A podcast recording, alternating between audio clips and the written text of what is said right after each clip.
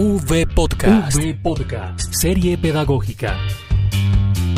El lenguaje claro de la reparación integral. V Podcast. Escúchenos, conozca y pase la voz. V Podcast.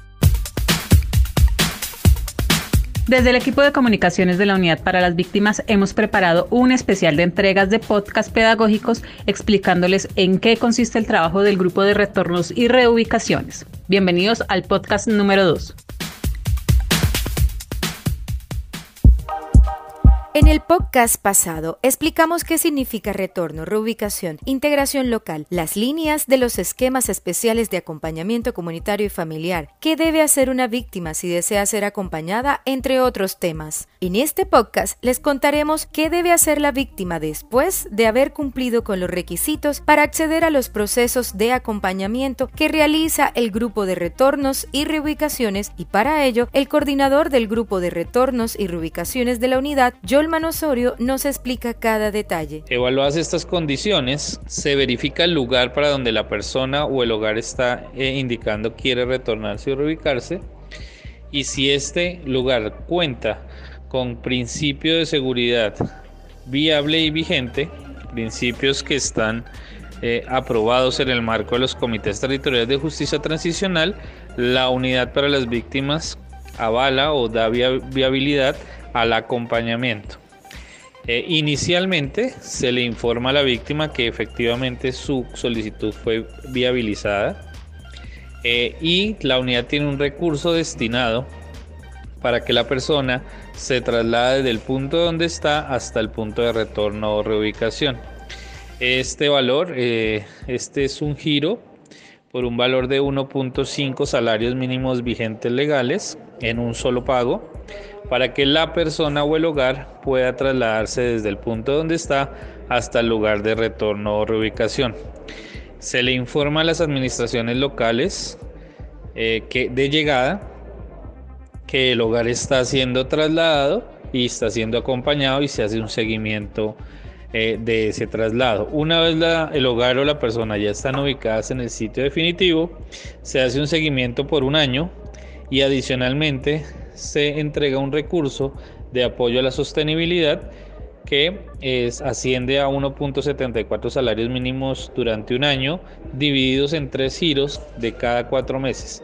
Giro inicial al momento de llegada al sitio definitivo, el, el segundo giro a los cuatro meses y el tercer giro a los ocho meses.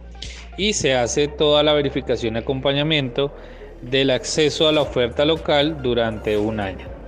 Eso para todo lo que tiene que ver con la ruta individual. ¿Y a partir de cuántas personas se considera conformada una comunidad para así acceder a la ruta y qué pasos se deben seguir? Frente a la ruta comunitaria, para la formulación de planes comunitarios eh, debe haber una solicitud que eh, inmediatamente se atiende desde la unidad. Esta solicitud debe llegar a las direcciones territoriales o al nivel nacional de la Unidad para las Víctimas, en donde una comunidad exprese voluntariamente que quiere eh, realizar un proceso de retorno, reubicación o integración local. También puede llegar la solicitud a través de órganos de control o alguna eh, alcaldía que nos indique que existe una necesidad de posible formulación de un plan de retorno.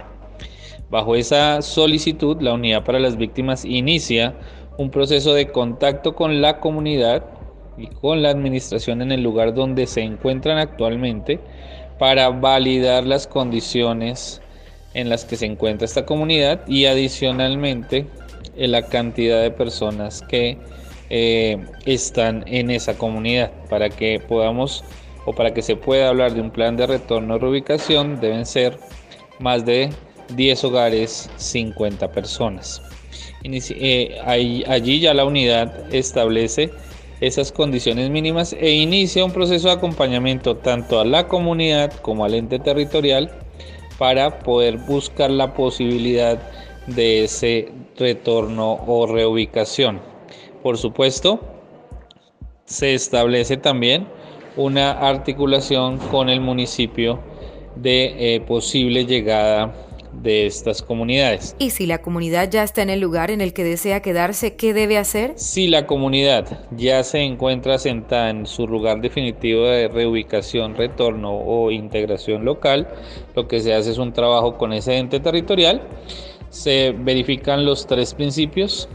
Ya la voluntariedad estaría dada a partir de la solicitud, la seguridad con la fuerza pública, y la dignidad en conjunto con las entidades que conforman el sistema local de atención.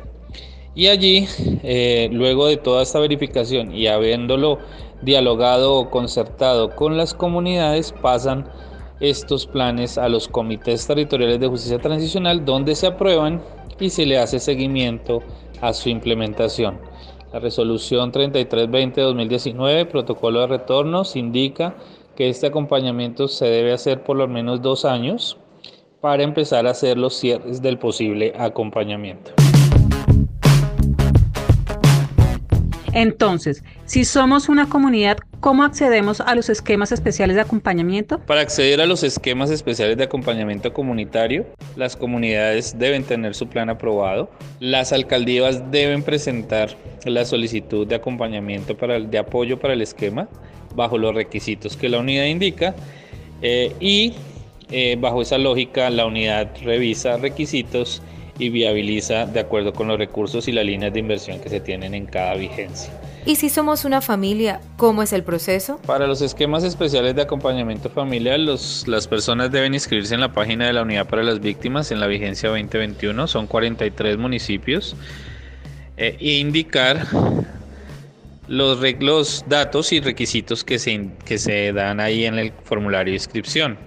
La unidad se contactará con ellos y adelantará el proceso, el debido proceso de información en cada caso. Hemos explicado algunas de las preguntas más frecuentes y en el próximo podcast conoceremos la historia de una víctima del conflicto que ha sido beneficiaria de estos procesos. Para conocer al detalle toda esta información, puede consultar en la página web www.unidadvictimas.gov.co o comunicándose a la línea gratuita nacional 018000 911 119 o en Bogotá al 426 1111. Recuerda que estamos unidos por las víctimas.